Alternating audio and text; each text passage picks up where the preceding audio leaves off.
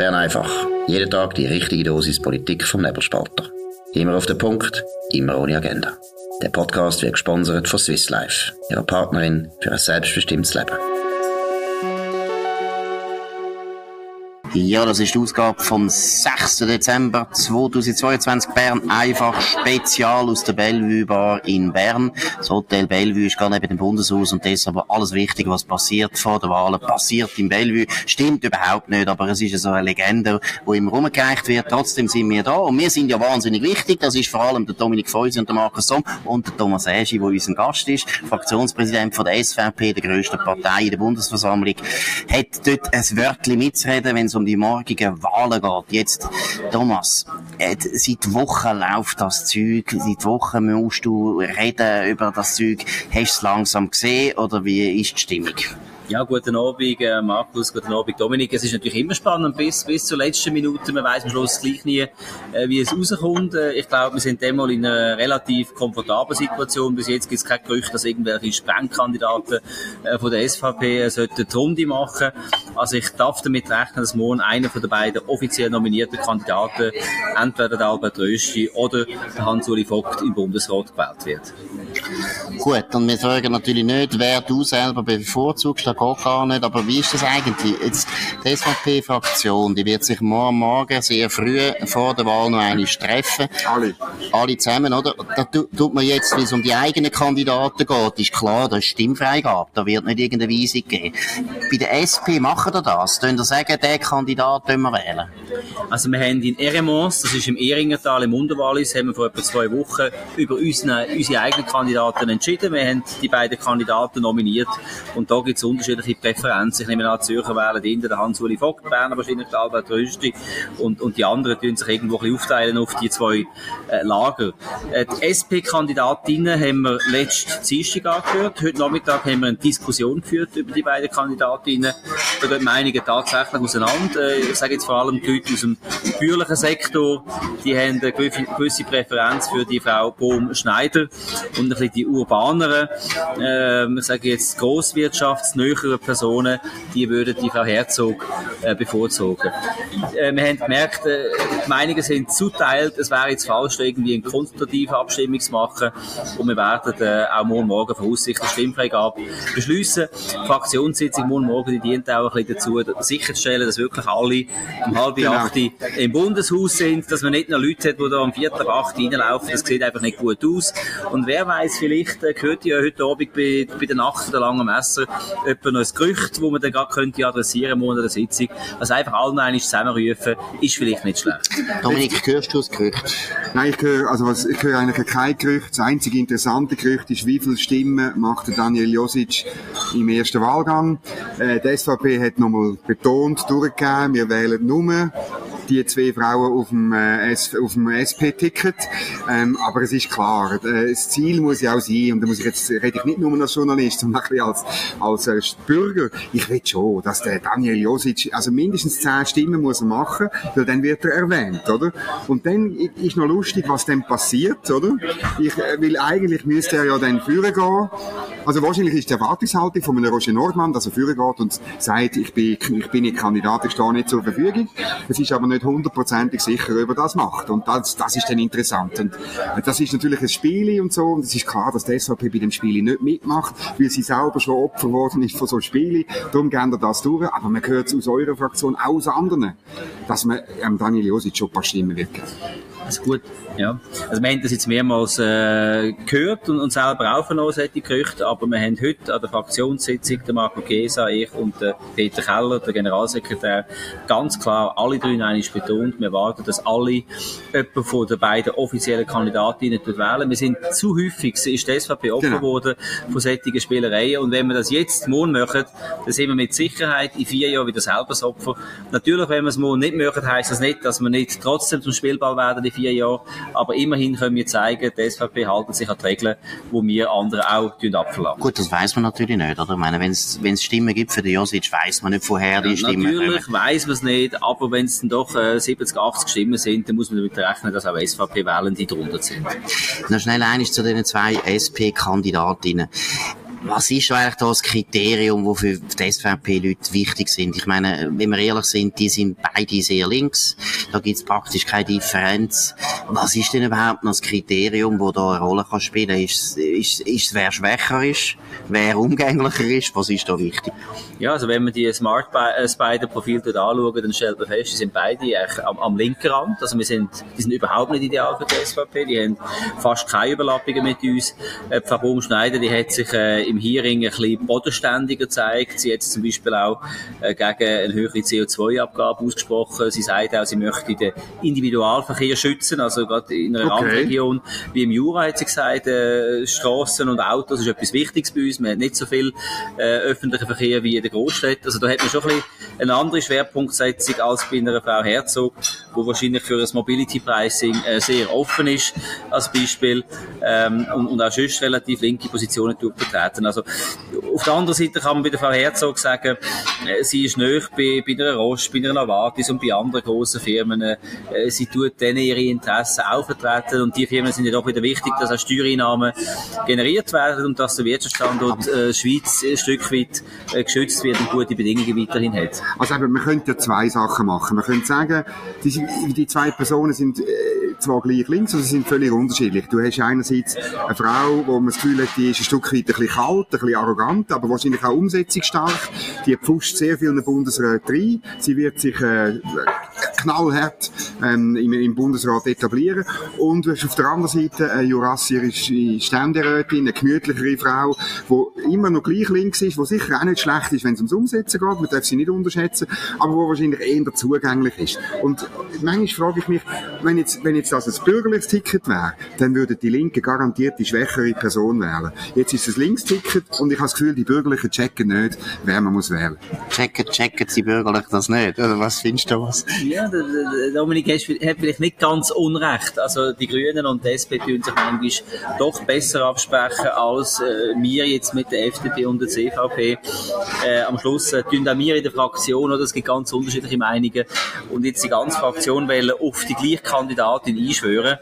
Das ist bei deren Ausgangslage fast ein Ding der Unmöglichkeit. Oder? Wir haben äh, wirklich klare Präferenzen, äh, je, je nach äh, Hintergrund von der unterschiedlichen Personen und denen wählen das auszureden und sagen, ihr müsst jetzt alle Kandidatin A oder Kandidatin B wählen, das geht fast nicht. Nein, natürlich und, nicht. Haben, und sie sind jetzt auch nicht ganz so schlimm, oder wenn jetzt eine von beiden wirklich völlig unwählbar wäre, dann würde man schon sagen, jetzt müssen alle die Kandidatin und nicht die andere wählen.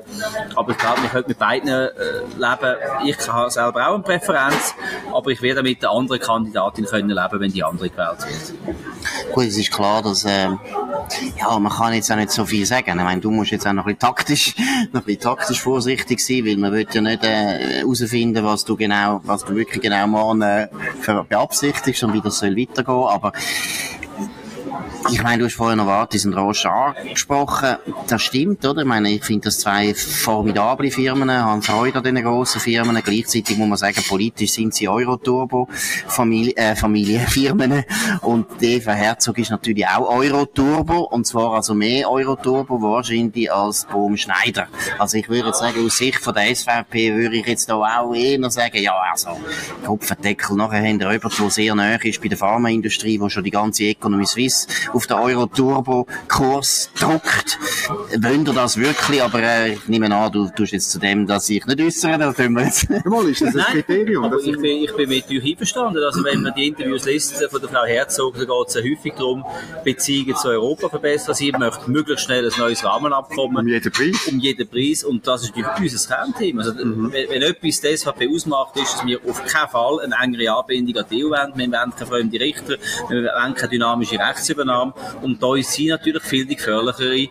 als die Frau Baumschneider. Da bin ich vollkommen einverstanden. Eben, da bin ich noch überrascht, dass man eben das gleich sagt, die SVP ist etwas gespalten, oder? Dass man sagt, und da finde ich erstaunlich, weil eben Baumschneider finde ich auch, das ist ja, ja, der Jura ist noch schwer einzuschätzen, wie der ist. Das ist natürlich ein Stück weit äh, die größere Überraschung, oder? Aber vielleicht würde sie sich dann auch als äh, Euroturbo entpuppen, tut sie jetzt einfach ein bisschen besser verstecken. Oder sie wird von der Verwaltung geführt und würde dann auch in die Richtung drängen. Es ist ja schwierig zu einschätzen, wie ja. sicher schwieriger als bei Frau Herzog. Also, ich meine, beide sind vermutlich mehr Euro-Turbo als Simonetta Sommaruga war, oder? Ich meine, von dem her muss man schon sehen, es passiert sowieso ein bisschen entral in eine bestimmte Richtung, aber mit der Eva Herzog, wo auch zum Beispiel der Aufruf da vom 6. Dezember unterzeichnet hat. Das hat Frau Baumschneider nicht unterzeichnet. Oder? Von dem her gibt es ja schon gewisse Unterschiede.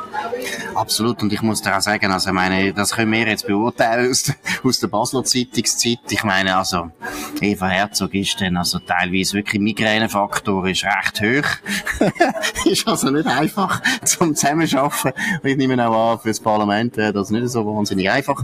Aber gleichzeitig ist es auch ein Argument und das nimmt mich Wunder, du als Zuger, oder?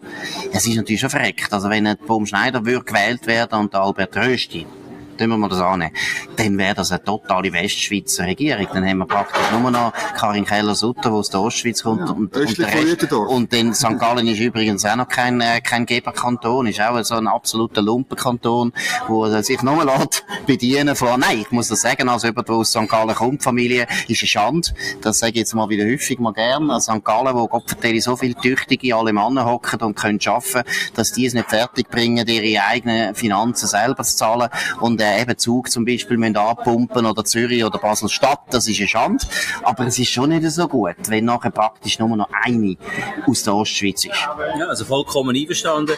Es gibt ja sehr viele Kriterien, oder, wenn man so die Verteilung äh, anschaut, in so einem Bundesrat und es wird doch sehr einseitig, wenn, wenn es jetzt rauskommt, wie es angedenkt ist. Äh, aber die Hoffnung ist natürlich, dass sich das in, in drei, vier Jahren wieder in eine andere Richtung ändert. Also, ich habe mich klar geäußert, ich bin der Meinung, die Innerschweiz wäre schon lange wieder dran mit dem Bundesrat, auch, auch in der Ostschweiz oder eben aus dem Raum Zürich braucht es wieder eine starke Kraft. Und dass der Kanton Zürich als stärkster Wirtschaftskanton in dem Bundesrat vertreten ist, finde ich persönlich auch schade. Oder? Der Kanton Zug ist immer sehr stark Richtung Zürich auch orientiert. Und wir haben auch viel Wieso? einen engen Austausch unter den Firmen. Wieso ja? Interessant ist äh, die Stellungnahme von der FDP. Ich weiß nicht, ob du das gehört hast. Der Damien Gauthier, der ja vor dem Ticket gesagt hat, ein Baumschneider sei nicht wählbar, weil es eben zu viel Latiner hat. Jetzt hat er verkündet, mal, sie sei wählbar, aber man erwartet dann von der SP, dass sie das Problem in kürzester Zeit löst. Das ist sehr ein interessanter Satz. Er hat noch, noch man hat, dann ein Journalist gefragt, was heißt kürzeste Zeit? Ein Jahr, zehn Jahre? Ähm, und dann hat er gesagt, er sage nicht wie viele Jahre, aber der SP sei äh, in der Verantwortung, das Problem der Übervertretung der Lateiner zu lösen. Wie, wie ist das bei dir? Ja, also ich, ich sehe natürlich das Muss denn der Berse gehen? SP ist eine Aufforderung, den Berse rauszuschmeißen. Ich sehe mit anderen Worten das Problem, wenn man dem ein Problem sagen, wenn es plötzlich vier Latinen hätte. Aber die SP hat sich jetzt für die Strategie entschieden, dass sie uns eine latinischsprachige und eine deutschsprachige Kandidatin präsentieren. Ähm, ich glaube, das können wir nicht erwarten, dass der Berse in einem Jahr muss gehen. Ich glaube, der Berse hat auch überhaupt keine Ambitionen, in einem Jahr schon, schon zurückzutreten. Also ich glaube, das Parlament muss wissen, wenn Frau Baum-Schneider gewählt wird, dann werden wir wahrscheinlich während den nächsten fünf Jahren eine, eine latinische Mehrheit haben im Bundesrat. Mhm. Ähm, das finde ich nicht optimal, völlig einverstanden, aber es wird sich dann sicher auch wieder mal in eine andere Richtung korrigieren. Thomas, wenn wir jetzt mal über die SVP noch reden. Ich meine, es ist gleich erstaunlich, muss man jetzt auch mal sagen, du hast vorher selber gesagt, früher sind wir Opfer von vielen Spielen. Jetzt ist das, glaube ich, sehr unwahrscheinlich, dass da irgendein Spiel passiert ist. Erstens, die SVP angekommen in Bern, gehört sie jetzt zum Establishment oder sind die einfach so weich geworden, dass jetzt die Leute finden, ja, eben, jetzt kann man die auch wählen, die sind nicht mehr so schlimm. Wie schätzt du das ein? Nein, also ich, ich bin überzeugt, wir tun den gleichwertigen Kurs vertreten äh, wie früher. Wir kämpfen, wir kämpfen gegen Zuwanderung, wir kämpfen gegen die Schlepperbanden, gegen das, den Asylmissbrauch, äh, gegen das Rahmenabkommen, gegen die Aufgabe von der Neutralität. Also Themen sind die gleichen geblieben. Aber es stimmt, es ist ein bisschen harmonischer geworden. Das macht einem fast ein bisschen Angst, muss ich ganz ehrlich sagen. Ja, das ist auch für dich komisch, oder? Zehn Monate vor der Wahlen ist es mir fast selber ein zu harmonisch, oder? Am Schluss müssen die Wähler am Wahltag ja wissen, wieso wählen sie überhaupt eine Partei. Und im Moment äh, spürt man die Unterschiede zwischen einzelnen Parteien in meinen Augen viel zu wenig raus. Also ich glaube, an mir als SVP müssen in den nächsten paar Monaten einen Zacken zulegen und, und klar darlegen, den Wählerinnen und Wählern, für was stehen wir, was ist unser Profil, was grenzt uns ab von, von einer FDP, von einer Mitte-Partei, dass man das klar noch akzentuieren. Aber, aber auf der anderen Seite, wenn ich darf, ist natürlich auch schön, dass man ein Stück weit, wie du gesagt hast, angekommen ist. Wir sind eine etablierte Partei. Mhm. Immerhin sind wir seit 92 Jahren ununterbrochen im Bundesrat, mit Ausnahme vom Jahr 2008.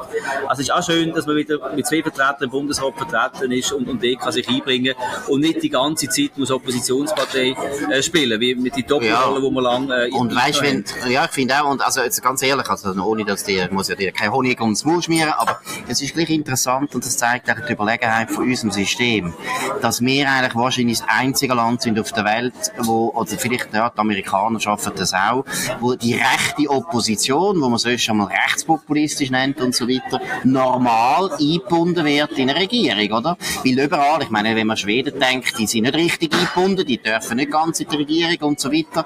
Jetzt in Italien müssen sie gerade die ganze Regierung selber bilden, weil es nicht mehr anders geht. Aber es ist schon, äh, meiner Meinung nach, ja, die unglaubliche Genialität von dem System, dass aufgrund von der direkten Demokratie die SVP halt so mühsam geworden ist, dass sie einfach dann gewusst, wir müssen die zwei Leute mhm. haben im Bundesrat und es ist jetzt keine Diskussion mehr. Ich meine, der Wermut sagt nicht, es geht nicht mehr, dass da zwei Sitze sind für die SVP. Im Gegenteil, es ist völlig klar, oder? Und es ist jetzt auch nicht so, dass ihr zwei Kandidaten hättet gebracht, wo man muss sagen, ja, das sind Weicheier oder die sind extra so eben so Samuel Schmid mäßig, oder? Wo man, wo man, oder Hans, oder Hans-Jörg Walter mäßig, wo man genau weiss, die sind, ja, die sind nicht auf der Linie, oder? Das ist nicht der Fall. Es ist bei beiden, der einzige Unterschied ist wirklich nur noch ein Persönlichkeitsunterschied, aber sicher kein politischer. Siehst du das auch so? Auf jeden Fall. Also, der Albert Röst ist voll auf Linie, der Ansuli Vogt ist voll auf Linie. Äh, was ich gehört habe jetzt aus den Hearings von den anderen Parteien, sie haben die Positionen ganz klar auch vertreten. Also haben sich nicht irgendwie angebiedert den anderen Parteien und schon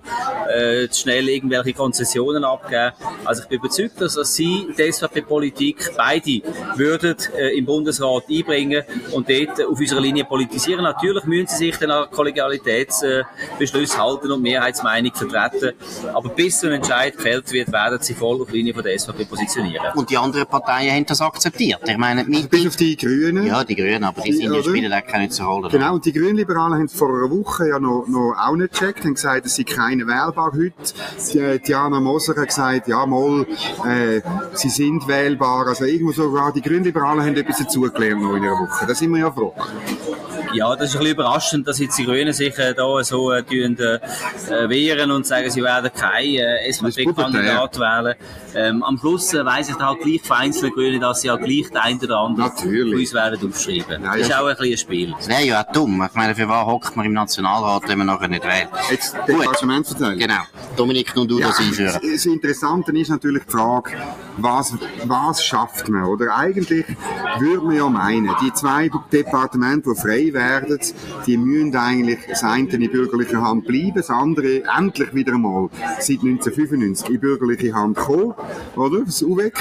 Und irgendwo durch muss man auch sagen, das, das Land ist ein bürgerliches Land, also sollten die wichtigsten Departemente auch bürgerlich bestimmt werden. Die Frage ist einfach, was machen denn die sieben untereinander aus? Man hat jetzt gehört am Donnerstag schon oder am Freitag, je nachdem.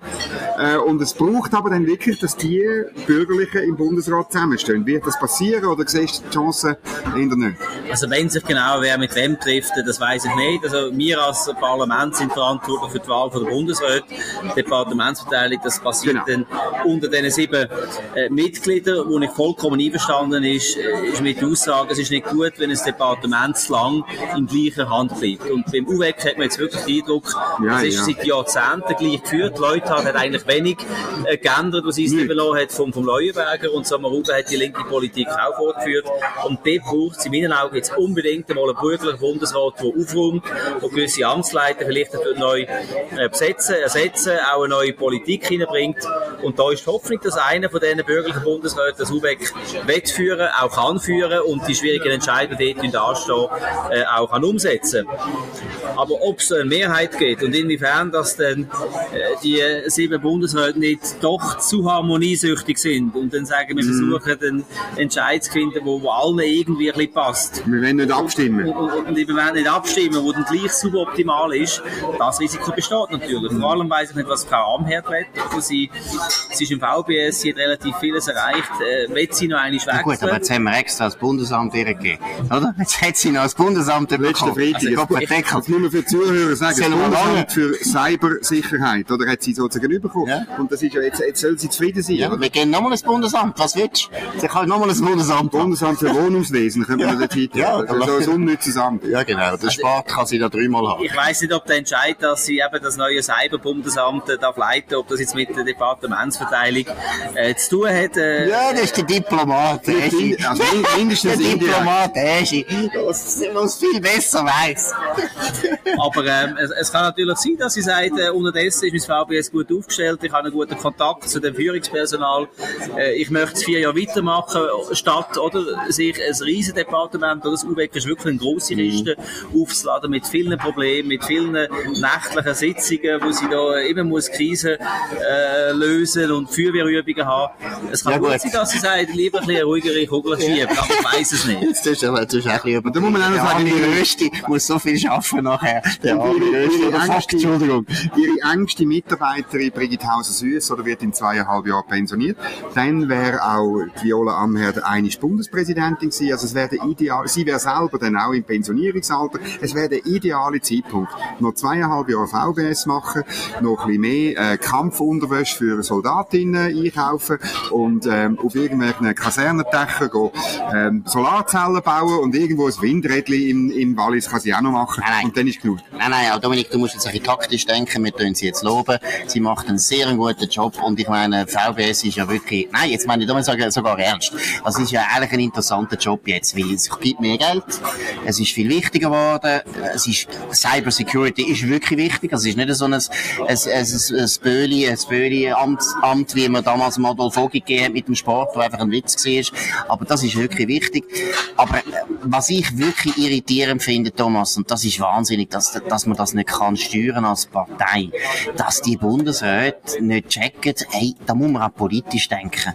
Die Departementsverteilung ist etwas vom Politischsten, was es überhaupt gibt. Und die Linken würden nie überhaupt eine Sekunde nachdenken, wenn die jetzt Mehrheit hätten, vier, oder? Die wären zwei Grüne, zwei SP. Ich meine, ist doch völlig klar. Und die hätten auch alle Departemente, weil wir alle Bundesämter, die wichtig sind, rausräumen. Und die SVP und die FDP könnten dann noch den Sport und den Lismi-Verein äh, verwalten. Ich habe mit jemandem aus dem Kanton Watt geredet und er sagt, ich könnte euch nicht vorstellen, wie das bei uns im Kanton Watt so und her geht. Die Linken tun sich alles gut aufteilen und die Bürgerlichen könnten noch äh, großarme... Äh, nein, also ich bin völlig einverstanden mit der Analyse. Wir, müssen, wir Bürgerlichen müssen noch viel besser äh, zusammenarbeiten, aber jetzt müssen wir doch mal abwarten, was am Freitag rauskommt. Vielleicht kommt sie doch nicht ganz so schlecht raus, wie wir jetzt befürchten. Oder die andere offene Frage ist natürlich, was macht der Alain Berset? Man weiss, er will die Finanzen, Kerl Sutter will auch in die Finanzen. Da kommt es wahrscheinlich zu einer Abstimmung, oder? Weil wenn es Anciennität wäre, dann dürfte Berset zuerst wählen, dann wäre er in den Finanzen.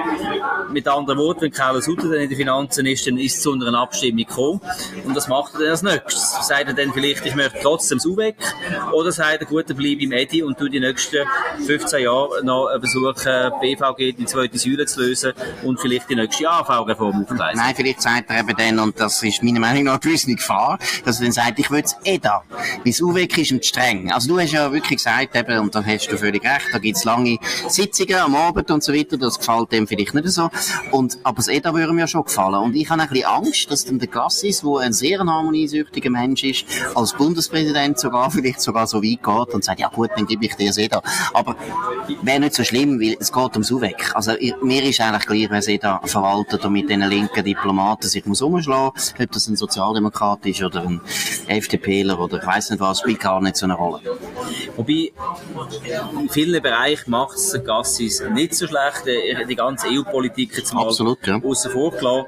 Ähm, und man muss bei ihm auch sagen, er hat ein links, äh, ein links Departement übernommen, oder? Wo, wo auch ganz links aufgestellt war. Er hat auch Ja, ja. verschiedene Leute schon können ersetzen ähm, Und ich bin überzeugt, er wird im EDA bleiben und er wird das auch verteidigen. Und gegen den Willen von einem Bundesrat jemandem sein, sein Departement wegzunehmen. Nicht, ja. Das, das ist schon mal passiert beim, beim Döl Hockey, wo man das UWEC weggenommen hat, aber es passiert sehr, sehr selten. Absolut. Und ich, also ich würde das noch betonen. Ich meine, jetzt gerade aus deiner Sicht auch als SVP-Fraktionspräsident, ich meine, das Rahmenabkommen, das wäre nicht, äh, hätte man nicht kassiert, ohne dass der Gassis Das da eine gute Rolle gespielt hat. Er hat es mal endlich öffentlich gemacht, was Ja, dort ja. drin steht. Das war ganz eine grosse Leistung gewesen. Und ich finde auch, äh, seine Staatssekretärin Livia Loy hat eine gute Rolle gespielt. Ich glaube auch, ich finde, er macht im EDA einen guten Job, wenn man mal sagt, das Politische. Da finde ich, ist gut. Ich glaube, er ist in der Personalpolitik noch ein bisschen zu gehemmt. Aber das gilt fast für alle Bundesräte. Selbst für Uli Maurer gilt es ein bisschen. wir sind heute zum Mittagessen mit dem Hans-Uli Bigler und dem Henrik Schneider. Das dürfen, sagen wir jetzt da. Das ist der Schweizerische Gewerbeverband, Spitze, Spitze vom Gewerbeverband. Und die haben gesagt, ja, die Bundesräte, Bundesratswahlen so wichtig ist das nicht, weil die Verwaltung ist so wahnsinnig stark. Wir müssen eigentlich über die Verwaltung reden. So ist das ähnlich.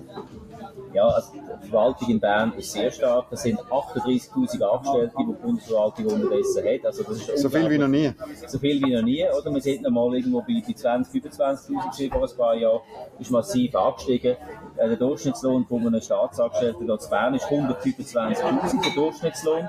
Also es sind sehr gute Löhne, äh, die da gezahlt werden. Und die Aussage ist völlig richtig. Oder der Bundesrat ist eigentlich völlig überfordert mit all diesen Themen, die er in seinem Departement müssen lösen man, man sieht auch ein bisschen, wie sie sich mit der Zeit auf wenige Lieblingsthemen äh, fokussieren und den Rest lassen sie als Verwaltung äh, machen. Das sieht man auch bei amtierenden Bundesräten aktuell. Äh, und das ist nicht gut. Also es ist nicht gut, es braucht eine politische Führung und, und darum braucht es so gute Leute in dem Amt und umso glücklicher bin ich mit unseren beiden Kandidaten, weil ich glaube, beide werden die Verwaltung eng führen. Also du bist zuversichtlich, dass man da wirklich als Bundesrat kann eingreifen kann? Oder sind die alle einfach Opfer von dieser Verwaltung, die sie verschlingt? Man, man kann eingreifen, es braucht aber, glaube ich, unglaublich viel Kraft, Durchsetzungswillen und Hartnäckigkeit. Oder? Die werden es immer wieder probieren, den gleich ihre Meinung vorzubringen und es einfach sich auszusitzen. Zu hoffen, du, genau. in vier oder in acht Jahren ist sowieso wieder ein anderer Chef da. Ich mache jetzt einfach mal nichts, ich warte ein bisschen, ich muss ein bisschen zögern und irgendwann ändert dann noch die politische Führung oder jemand wird angeschossen politisch. Jetzt sieht man Alain Berset, plötzlich hat er da seine Probleme gehabt mit, mit Liebesaffären, mit dem Flugzeug und mit seinem persönlichen Mitarbeiter, äh, wo da äh, in Untersuchungshaft gesehen ist. Und dann ist natürlich abgelenkt und Mitarbeiter registriert, also wissen, ziehen in der freien Hand und können gestalten und walten, wie sie wollen. Jetzt ist es relativ lang gegangen, wo wir keine Bundesratswahl hatten. Ähm, und jetzt will ich ein bisschen nach vorne schauen. Ähm, ja, ich meine, wir, äh, sowohl Eva Herzog wie auch Frau Baumschneider sind äh, ältere Damen. Genau sagen wir das natürlich nicht. Ähm, und und auf der bürgerlichen Seite hast du auch dann irgendwann mal Leute, die nachher sind. Der, der Guy Parmelin ist nicht mehr ganz der Jüngste. Der Alain Berset ist zwar jung, ist aber schon lange im Amt und komplett erfolglos im Medi. Ich meine, ja, wer, wer ist deiner Meinung nach nachher nachher? Gibt es bald wieder so einen Wahl? Ich möchte mich jetzt nicht auf den Test rauslassen und, und zu sagen, wenn der nächste Bundesrat zurücktreten Ich glaube, die nächsten drei, vier Jahre wird nicht allzu viel passieren, aber dann könnten doch einige mhm. miteinander oder kurz nacheinander zurücktreten. Mhm. Also ich glaube, bei den nächsten gesamten Neuerungswahlen in einem Jahr von heute das ist klar. wird es relativ ruhig sein. Ich rechne nicht damit, dass jemand wird zurücktreten Die einzige Person könnte Alain Berset sein, aber wie gesagt, ich glaube es nicht. Aber dann in vier Jahren von heute, wieder ein Jahr vor der Wahl, könnte es vielleicht einer sogar wieder ein Doppel Mhm. Wenn äh, äh, die SP noch mehr verliert oder so, wie, wie sieht es aus mit einem zweiten Sitz? Mit dem zweiten Sitz, äh, ist, ist der, kann man den angreifen? Muss man den vielleicht den Grünen geben oder den Grünliberalen? Ich stelle mich immer klar auf den Standpunkt, dass die sogenannte Zauberformel zur Anwendung kommen. Die drei äh, stärksten Parteien haben Anrecht auf zwei Sitze und die viertstärkste Partei hat Anrecht auf einen Sitz im Bundesrat. Und solange die SP ist aktuell die zweitstärkste Partei, ja an dieser Position bleibt, hat sie sicher weiterhin Anrecht auf zwei Sitze. Aber eben wenn nicht, nicht. Aber wenn sie natürlich sollte jetzt auf die fünfte Position zurückfallen, vielleicht noch von den Grünen überholt werden, wer weiß, müssen wir das neu anschauen. Aber ich glaube, es ist jetzt zu früh, äh, schon so eine Analyse vorzunehmen, ohne dass wir die Zahlen von, von der Wahl vom nächsten Herbst vorlegen. Ich glaube, es ist auch ein Fehler, wenn man auf den Wähleranteil allein abstimmt, genau. oder? Das machen die aber. Ständerat ist schon wichtig, oder? Ich meine, das ist der Grund, warum die Mitte überhaupt noch im Bundesrat ist, weil Ständerat, da kommt man nicht an der Mitte vorbei. Und der Föderalismus ist ja auch deren Anliegen, das ist jetzt einfach so. Und die Grünen sind nie nicht im Ständerat, die Grünen Liberalen gar nicht. Das ist mal ein wichtiges Argument. Und das andere finde ich halt auch ein bisschen, das finde ich allem wichtig, die Referendumsfähigkeit. Ich finde, letztlich geht es ja darum, dass im Bundesrat die Parteien drin sind, die können das Referendum gewinnen Weil du willst sie einbinden. Ich meine, deshalb hat die SVP zwei Sitze jetzt. Und die SP hat auch mal zwei Sitze bekommen, genau, genau wegen dem. Während die Grünen hier noch gar, glaube so viel ich weiss, noch nie ein Referendum gewonnen, noch nie eine Initiative gewonnen. Und für die Grünliberalen fangen wir gar nicht an. Das ist ein Kindergartenverein. Also unsere Definition ist immer klar gesehen, die, die vier wählerstärksten Parteien haben Anrecht auf Sitz im Bundesrat. Und wenn man das viele andere Faktoren, eben wie Ständerätinnen, die werden ganz anders gewählt. Das ist mein Jahr, das kommt auch auf Persönlichkeit drauf an. Ähm, das wird ein Heikel. Und wenn man dann noch sagt, sie muss referendumsfähig sein, wie definiert man das? Äh, darum hat die SVP immer klar gesagt, die Wählerstärke ist entscheidend und die vier wählerstärksten Parteien, die Anrecht. Aber es gibt natürlich einen Fall, wo es, wo es knapp ist und vielleicht die vierte und die fünfte Partei nicht beieinander liegen und da kann man sicher noch andere Faktoren mit einbeziehen. Bist du eigentlich zuversichtlich, was die SVP betrifft, jetzt den nächsten Wahlen, oder? Also, es sind jetzt bald Wahlen, geht gar nicht mehr lang. Und, äh, es ist wichtig, dass ihr könnt bestätigen was ihr jetzt habt. Wie, ihr den Wahlkampf beschritten? Was sind die wichtigen, grossen Themen, die ihr abnehmen? Es sind eine ganz große Herausforderung äh, vor uns. Ich habe das Gefühl, es ist im Moment noch zu wir müssen noch aktiver werden, müssen die Wähler mobilisieren. Die grosse Herausforderung ist, das Rahmenabkommen, das der Gassis neu aufgleisen ist die masslose Zuwanderung, die weitergeht. Das Asylhaus, die Schlepperbanden, die illegal Leute in die Schweiz hineinbringen. Die Energiekrise, wir werden alles elektrifizieren, die Autos, äh, die Heizungen. Wir wissen aber nicht, wo der Strom herkommt. Wir können ja Kernkraftwerke bieten, Öl, Benzin, Diesel soll auch verboten werden mit dem Strompressegesetz, das im nächsten Juni darüber abstimmen. Das sind die zentralen Themen. Und natürlich die Neutralität, äh, die Selbstbestimmung von der Schweiz. Da hat zum Glück der Christian Blocker äh, mit der neuen Vereinigung Pro Schweiz eine Volksinitiative lanciert, dass die Neutralität festgeschrieben wird in der Verfassung. Das müssen nicht in fremde Konflikte reinziehen. Aber sag mal, Thomas, ist das nicht eine Scheissinitiative? Das führt ja dazu, ich meine, die können, die können nicht gewinnen, die werden dann verlieren. Und dann ist dann es vorbei. 40 Prozent und nachher heisst 60 Prozent sind für die Aufhebung von der Neutralität. Ja. Das haben wir dann als Volksentscheid. Ist das nicht dumm? Nein, im Gegenteil. Erstens ist Diskussion über das Thema wichtig. Und zweitens darf man nicht Angst vor dem Volk. Ich glaube, wir können im Volk erklären, um was es geht zu dem Thema Erhalt der Neutralität. Und darum muss es diskutiert werden, es muss darüber abgestimmt werden. Es Nein zu der Initiative würde einfach heißen Status quo, es ändert sich nichts. Das heisst nicht, dass man die Neutralität würde aufgeben. Aber unangenehme Themen nicht dürfen ansprechen mit der Volksinitiative, nur weil man Angst vor einer Niederlage hat, das kann ja auch nicht das Ziel sein. Also wir müssen über das Thema reden, und das Volk soll entscheiden. Ja, weißt du, aber es ist ja gar nicht, es ist ja gar nicht im Sinn umstritten gewesen, wenn, es darum geht, äh, sagen wir, über die EWR abstimmen und so weiter. Ist ja logisch, dass wir abstimmen. Aber die Neutralität ist eigentlich völlig verankert und der Bundesrat hat, äh, ja, gebe ich zu, oder? Hat, hat, da wird jetzt ein riesen Streit, oder? Das ich sagen, das ist geritzt. Wir sagen, das ist ein bisschen mehr. Es ist mittlerweile auch ein bisschen mehr, gebe ich zu. Kommunikativ katastrophal gemacht. Ich hätte nachgegeben, aber nicht so, dass er die grosse Glocke hängt. Aber ich habe das Gefühl, ihr wecken jetzt da schlafende Hunde, oder? Und ich eigentlich habe das Gefühl, wenn wir nachher einen Volksentscheid haben gegen Neutralität. Was machen wir denn? Das ist ein Sein. Ja, also gut, die Abstimmung die ist jetzt noch drei, vier Jahre raus.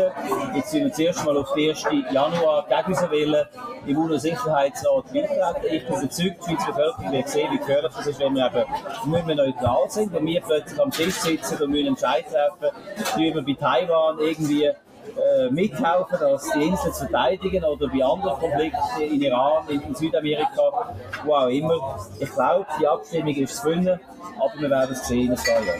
Gut, wir sind am Schluss von dem Bern einfach Spezial aus der Bellevue Bar in Bern. Äh, es werden jetzt da, es kommen immer mehr Leute, es werden immer mehr Messer, Messer gewetzt, aber ich glaube nicht, dass da wahnsinnig viel noch passiert. Aber morgen, morgen früh am Morgen um 8 Uhr fängt die Bundesratswahl an. Läuft immer ein bisschen so, ihr wisst es, zuerst kommt die Würdigung von den Leuten, die zurückgetreten sind. Ja, ja, es dauert immer. Etwa, wahrscheinlich im Viertel von neun fangen sie dann langsam an zu stimmen. Äh, Wahl, äh, ja, wählen. Zuerst kommt die Ersatzwahl für Ueli Maurer, dann kommt die Ersatzwahl für Simonetta Sommaruga. Wir sind wahrscheinlich am 10 Uhr, um halb 11 Uhr hat man dann das Ergebnis, je nachdem. In dem Sinn sind wir natürlich gespannt. Thomas Esch, danke vielmals für das Gespräch, für die interessante Auseinandersetzung. Dominik Fausi und Markus Song können sich verabschieden vom Nebelspalter, nicht vom Nebelspalter, sondern vom Bern einfach Spezial. Auf nebelspalter.ch ihr könnt uns abonnieren, auf der gleichen Webseite, aber auch auf Spotify oder Apple Podcasts und so weiter. Könnt uns weiterempfehlen, könnt von uns reden, könnt uns hoch bewerten, sehr hoch bewerten, würde uns freuen. Wir hören uns wieder, morgen Nachmittag natürlich, um 5 auf dem gleichen Kanal, dann wissen wir erstens, wer gewählt ist. Zweitens, Departementsverteilung wissen wir noch nicht. Ich glaube, nach meinen Informationen wird das am Donnerstag entschieden. Sie wollen, glaube ich, am Donnerstag Nachmittag wenn sie zusammensitzen Genau. und das entscheiden. Aber auch da werden wir noch schauen. Auf jeden Fall, haben Sie gut und wir wünschen einen schönen Abend. Das war Bern einfach, immer auf den Punkt, immer ohne Agenda. Gesponsert von Swiss Life, ihrer Partnerin für ein selbstbestimmtes Leben.